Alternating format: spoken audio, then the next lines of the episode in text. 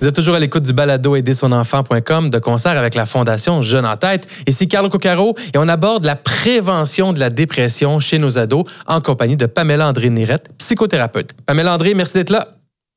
Bienvenue. Pamela André, qu'est-ce qu'on peut dire à notre jeune euh, quand on a l'impression que son état est en train de se détériorer? Cinq choses. Euh, la routine de vie, euh, observer, refléter, valider, et soutenir. Si je reviens à la première chose, la routine de vie, c'est-à-dire mettre en place, s'assurer là, que l'environnement dans lequel le jeune euh, grandit là, soit les plus favorables possibles au niveau de sa santé mentale. Ça, ça veut dire bien dormir, bien manger, euh, de l'exercice, euh, bon, la présence parentale, l'engagement, la proximité ne pas accepter que l'enfant décide de s'isoler parce que, par exemple, ben, j'ai pas envie de souper avec la famille, je vais aller souper dans la chambre. Ça, c'est un gros non. Fait qu'on fait, non, non, en famille, nous, on, soupe en famille ou euh, à ce moment-là, on est tous ensemble, puis on insiste, puis on, tient notre bout. On hein. insiste, on insiste, on favorise euh, la proximité, l'engagement. Ça, ça, ne veut pas dire être intrusif. Ça veut dire, quand quelqu'un va pas bien, là, on le laisse pas s'isoler dans son coin. On dit, non, moi, je suis là en ce moment, toi, tu vas pas bien, mais moi, je suis là, puis je maintiens le faire. Alors ça, c'est cette autorité parentale, là, on se rappelle que c'est nous qui sommes les capitaines du bateau, et puis on s'assure qu'on avance tout le monde ensemble dans une direction parce que le jeune continue. On envoie un message que tu fais partie. On est là avec toi. Deuxième chose, c'est observer. Observer, ça veut dire on observe son enfant euh, à son école, avec ses amis, euh, ses commentaires observer qu'est-ce que, comment il est, puis on, observer puis refléter, ça va beaucoup ensemble. C'est-à-dire, euh, je, ben, par exemple, écoute, je, je, remarque que tu as l'air un petit peu plus triste, tu vois moins tes amis, qu'est-ce qui se passe? on ouvre des portes, on ouvre des fenêtres, on, on, on reflète qu'est-ce qu'est-ce qu'on voit, mais on reflète aussi qu'est-ce qui peut se passer dans la famille. Par exemple, deux parents qui seraient séparés, euh, l'enfant aurait été peut-être témoin d'une conversation qui est un petit peu plus difficile. Mhm. Puis on aurait pu remarquer quelque chose d'un peu plus maussade dans son visage, qui se renfrange un peu. On revient là-dessus. Écoute, tout à l'heure, j'ai parlé à maman, à papa, si c'est deux mamans, l'autre maman, deux papas. Euh, ça se peut que ça, ça t'ait rendu confortable, cette discussion-là. Je suis désolée. Ces genres de conversations-là devraient ça n'a pas sa place que ce soit témoin de ça. Donc, on reprend aussi, donc on observe l'enfant, bien sûr, mais on s'observe aussi. Il faut une humilité parentale.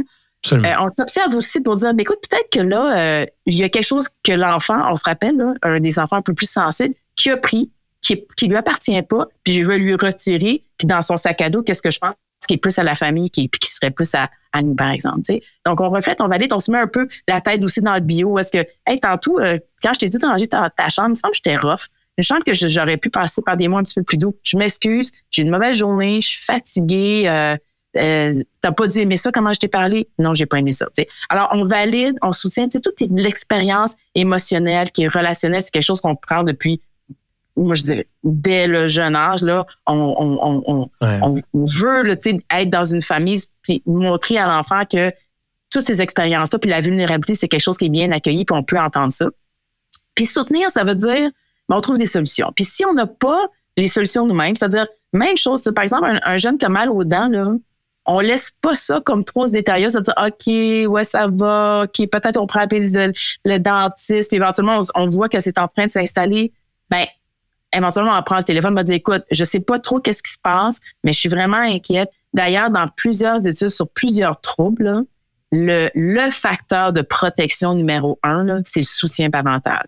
Quand mmh. le soutien parental est là, il y a des, des troubles qui diminuent là, de façon qui est très importante. Ah oui, hein? Puis, ouais, puis même le soutien parental pour tout ce qui est des suicidaires, pour comportement destructeur, c'est un grand facteur euh, de protection. Donc, il faut pas hésiter à s'engager, à s'investir. Puis même si les ados peuvent nous faire sentir qu'on on est comme on l'a pas trop l'affaire, on maintient quand même notre présence. Puis éventuellement, ils vont dire merci de pas m'avoir lâché. Ouais. Tu as nommé euh, observer, refléter, soutenir. Jusqu'où on va comme parents quand on a l'impression que ça donne pas de résultats, puis que notre enfant s'ouvre pas, puis que, ou peut-être même que son état se détériore encore plus. Quand est-ce qu'il faut dire, OK, là, comme parent, j'essaie, j'essaie, je lâcherai pas, mais j'ai besoin d'aide? Absolument. Moi, je dirais jusqu'à temps que notre jeune soit hors de danger puis qu'il aille mieux. On laisserait pas notre petit. Euh, la dépression, là, c'est comme l'enfance, euh, tu sais, sur une petite île, euh, dans la tempête, l'orage, l'océan. On le laisserait pas là. Est-ce que ça veut dire que nous, on est capable de conduire le paquebot pour aller chercher jusque-là? Peut-être pas. On va aller chercher le capitaine, puis on va être dans le bateau, puis on va aller chercher jusque-là, puis on va le ramener dans une rive où est-ce qu'il peut comme reprendre un développement, puis, puis, puis que sa détresse puisse diminuer. Puis on en a des solutions on en a des interventions efficaces, on le sait. Fait que moi, je dirais jusqu'à temps là, euh, qu'il soit hors de danger.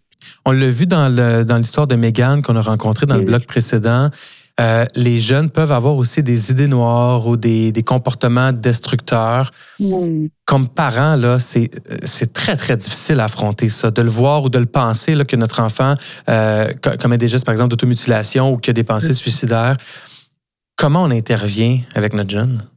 Ouais, c'est pas facile. Hein. C'est quelque chose qui euh, nous bouleverse, là, tu sais, euh, comme parents. Moi, j'aurais tendance à dire allez consulter quand euh, votre enfant a des comportements d'automutilation, certainement aussi des idées suicidaires. Ça veut pas dire que c'est grave dans le sens que l'enfant a pris une grande route de destruction puis d'une mm-hmm. dépression majeure.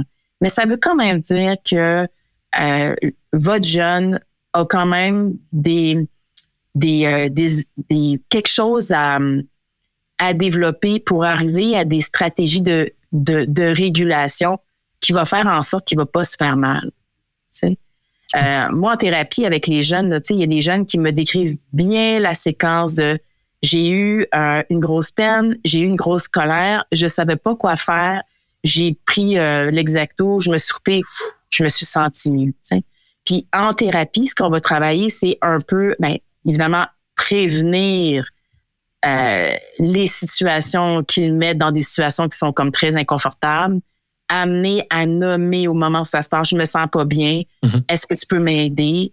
Euh, à éventuellement avoir assez de, de, douceur pour dire ben non je vais prendre une autre stratégie que celui de me faire mal c'est pas rare hein, aussi dans le chemin quand on va rencontrer un ado de ah ben, à côté, on a un parent qui lui aussi vit des émotions qui sont très, intenses, très intenses, peut avoir aussi quelque chose au niveau de l'impulsivité, inattention. Puis là, on se met tout ensemble de façon très honnête, euh, très humble aussi avec les parents pour dire, ben, dans, dans votre famille, de façon générale, comment vous gérez ça, vous, les émotions? Ah ouais, c'est ça. Puis tu sais, c'est important que les parents se sentent pas coupables non plus parce qu'on a parlé d'hérédité dans, dans, dans, la première capsule, puis du rôle des parents. Je pense que ce que j'entends de toi aussi, c'est juste c'est de la vulnérabilité, de comprendre qui on est, comprendre qui sont nos jeunes et de les outiller. Puis d'aller chercher de l'aide, c'est vraiment un geste de courage. Euh, c'est un geste d'humilité, mais c'est surtout un geste de courage. Puis moi, j'assiste à des à des euh, des réconciliations de communication émotionnelle entre des jeunes et leurs parents. Puis je vous dis, là, c'est tellement euh, extraordinaire de. Ah oui. ben oui, parce qu'il arrive dans un dans un dans un dans un état de chaos, euh, de flou. Euh, on ne sait pas qu'est-ce qui se passe.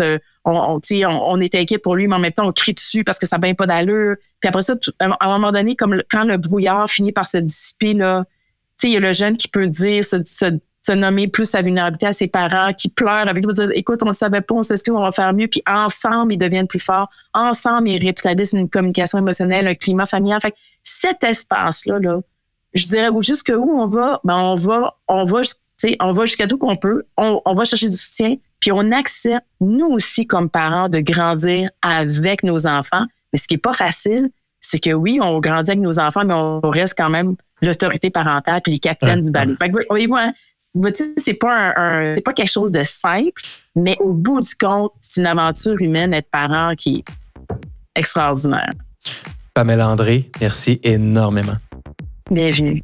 Dans le prochain bloc, on va l'explorer avec Marise Fortin, les services offerts par les CLSC pour l'accompagnement des enfants et des familles.